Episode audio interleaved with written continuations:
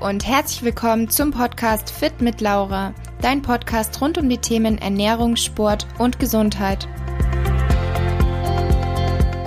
Ich bin Laura, Ernährungsberaterin und zu meinen größten Leidenschaften zählen die gesunde Ernährung und der Sport. Hallöchen, ihr Lieben, und willkommen zum Teil 2 der Setpoint-Reihe. Ähm, freut mich sehr, dass der Teil 1 schon so gut bei euch angekommen ist. Euer Feedback war echt super, hat mich sehr gefreut.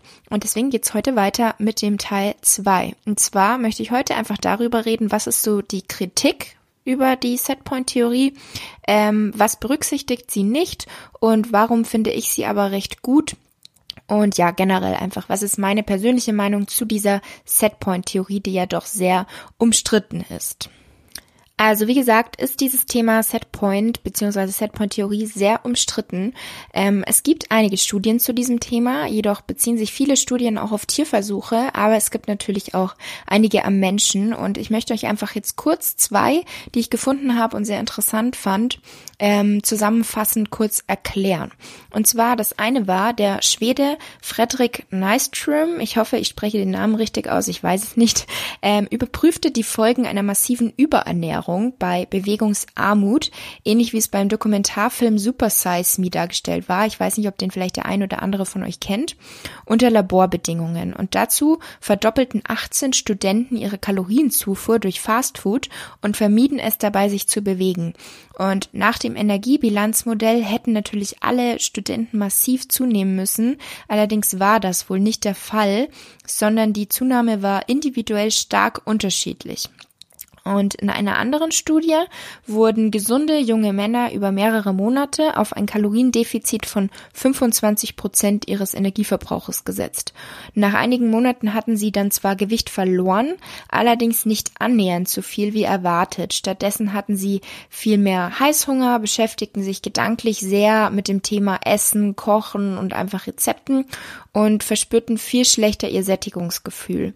Und die Forscher erklärten diese Reaktion dadurch, dass diese ihren Setpoint unterschritten hatten und der Körper jetzt also mit allen Mitteln versucht hatte, diesen Setpoint wieder zu erreichen.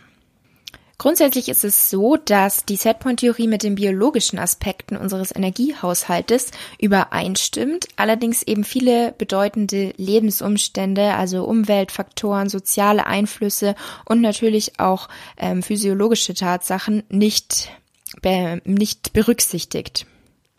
Laut der Setpoint-Theorie sind Diäten keine dauerhaft wirksame Methode, um das eigene Gewicht zu senken. Also laut dieser Theorie führt eine Diät zu einem kurzen Abnehmen, aber in der Regel pendelt sich das Ausgangsgewicht nach einiger Zeit wieder ein oder eben sogar einem Wert darüber.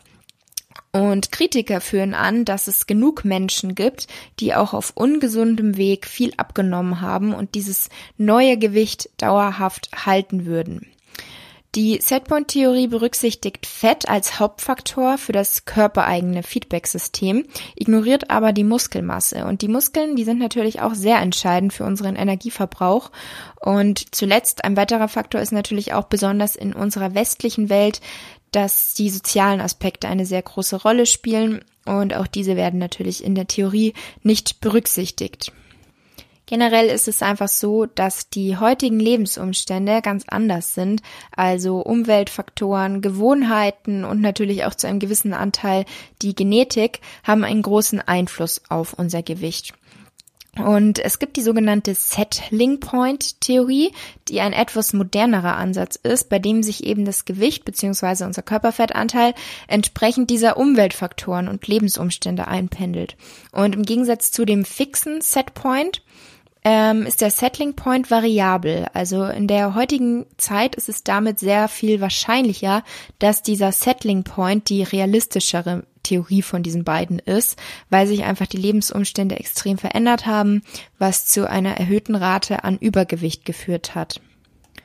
Die Lebensmittel sind heutzutage im Überfluss vorhanden. Also wir müssen nicht mehr wie früher auf Nahrungssuche gehen, sondern wir haben ganz viel um uns herum. Das meiste ist sehr hochkalorisch und natürlich auch günstig, also für die meisten zu haben.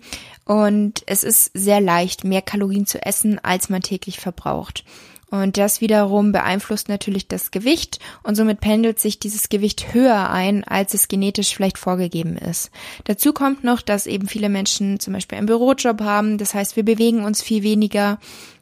Und die Bewegung hat natürlich einen großen Einfluss auf unseren Kalorienverbrauch, was sich logischerweise natürlich wieder auf das Gewicht auswirkt. Ich persönlich denke, dass es auf jeden Fall einen Setpoint gibt, beziehungsweise dass da was dran ist. Und dass es eben einen gewissen Körperfett- oder Gewichtsbereich gibt, bei dem unser Körper sich gerne immer wieder einpendeln möchte, weil er hier einfach optimal funktioniert. Meine persönliche Erfahrung ist auch zum Beispiel, dass man im Urlaub, wenn man ein Buffet hat, also ein sehr reichhaltiges Buffet, dass man irgendwann zu einem Punkt kommt, wo man nicht mehr mag. Also wenn man da jetzt mehrere Wochen ist, dass man dann automatisch zu weniger kalorienreichen Lebensmitteln greift und mehr zu Obst und Gemüse. Also dass man nicht jeden Tag die fettigen kalorienreichen haben möchte. Aber da ist natürlich auch jeder Mensch unterschiedlich. Also das kann man jetzt nicht verallgemeinern. Und was aber in meinen Augen auch sehr auffällig ist, finde ich, ist, dass bei meinen Eltern, also meiner Elterngeneration sozusagen, also bei meinen Eltern und auch deren Freunden, ähm, dass die seit Jahren wirklich ein ähnliches Gewicht behalten. Also dass die sich wirklich in so einem Gewichtsbereich aufhalten, ohne jetzt großartige Einschränkungen, ähm, Anstrengungen oder ständige Diäten. Also das finde ich persönlich wirklich auffällig bei den Eltern, die ich kenne. Allerdings bin ich eben der Meinung, dass dieser Setpoint nur funktionieren kann, wenn man sich wirklich intuitiv ernährt und bewegt. Also wenn man sozusagen mit dem Körper arbeitet und nicht gegen ihn.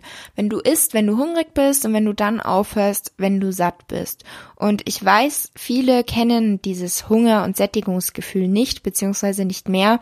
Aber ich bin davon überzeugt, dass das jeder auch wieder lernen kann also, dass jeder das in sich hat. Ähm, so ging es auch mir, aber das ist jetzt ein zu großes Thema, um das jetzt nochmal auszuführen.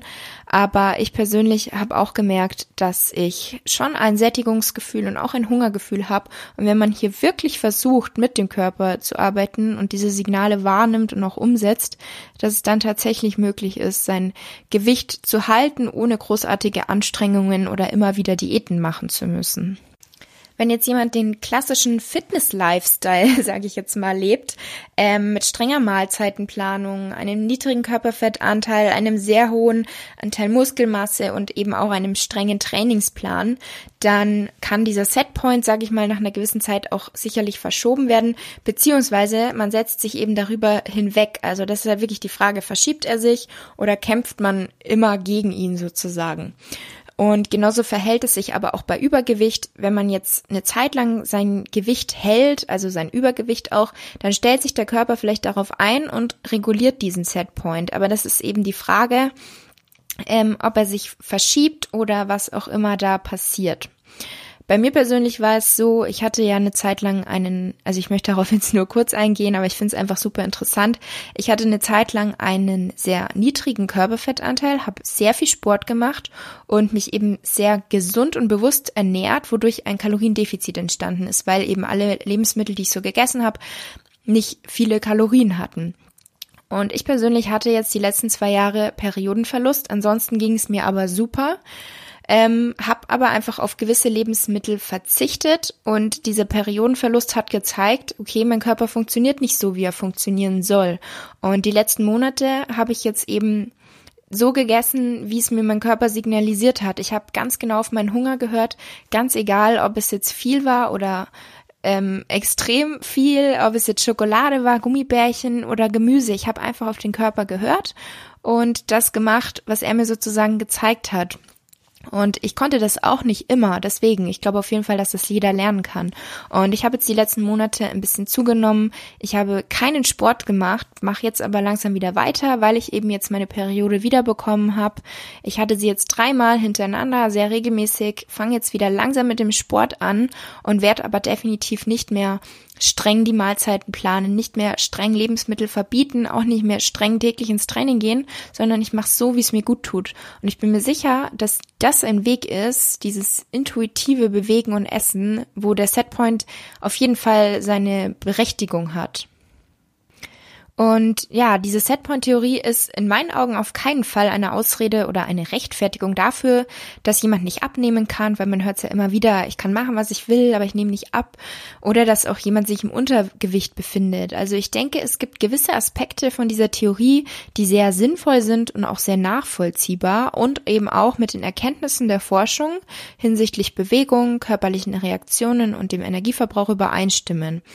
Es bedeutet aber nicht, dass man sein Gewicht nicht dauerhaft verändern kann und jede Diät umsonst ist. Nur wenn man in alte Gewohnheiten, also in alte Verhaltensmuster wieder fällt, das heißt, wenn man wieder viele Kalorien, sehr hochkalorisch ist, sich nicht oder wenig bewegt, dann kommt natürlich dieser sogenannte Jojo-Effekt. Was aber nicht bedeutet, dass dieser Jojo-Effekt die Regel ist, also dass er immer auftreten muss und dass jeder davon betroffen ist und es nicht vermeidbar wäre.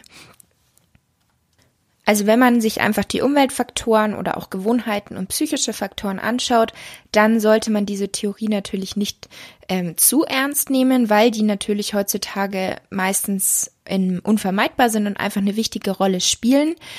Aber wenn man sich wirklich intuitiv ernährt, die Signale des Körpers richtig wahrnimmt, dann finde ich, ist da auf jeden Fall was dran. Und dieser Setpoint ist natürlich von Mensch zu Mensch unterschiedlich und er reguliert sich aber bei gesunden Menschen immer richtig. Das heißt, er ist bei manchen etwas höher, bei anderen etwas niedriger.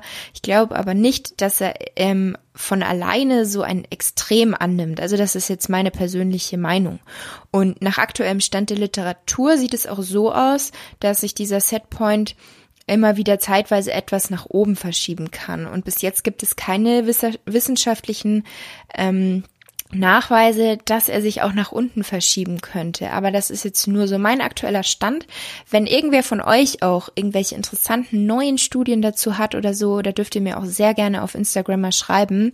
Also ich finde es, wie gesagt, ein sehr spannendes Thema. Habe jetzt alles, was ich dazu gefunden habe, zusammengeschrieben und euch das jetzt so gut wie es ging verständlich rübergebracht und hoffe eben sehr, dass ähm, das für euch interessant war und auch verständlich war. Und jetzt möchte ich noch abschließend ein paar Worte sagen. Und zwar ist so mein Fazit, dass Diäten beziehungsweise extreme Diäten oder immer wieder Diäten und exzessiver Sport eigentlich nie eine gute Idee sind. Weil wie immer macht die Menge das Gift. Und meine Mama sagt immer alles in Maßen und sie hat einfach absolut recht. Also egal welchen Bereich das jetzt trifft. Ähm, da stimmt es einfach immer.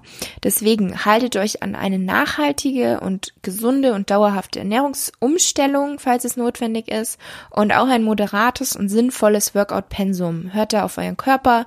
Wenn ihr euch schlapp fühlt, müsst ihr nicht trainieren gehen. Es gibt viel mehr als irgendwie einen durchtrainierten Körper oder die perfekte Ernährung. Das ist wirklich wichtig zu verstehen.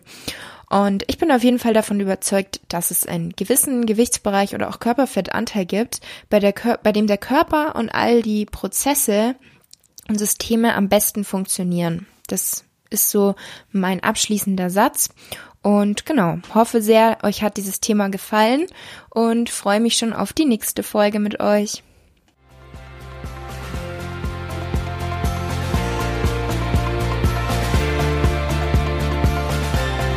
Ich hoffe, die Podcast-Folge hat dir gefallen. Wie immer würde ich mich über deine Bewertung für meinen Podcast natürlich sehr freuen. Und schreib mir auch gerne mal dein Feedback auf Instagram. Du findest mich dort unter fit-laura. Bis zum nächsten Mal, eure Laura.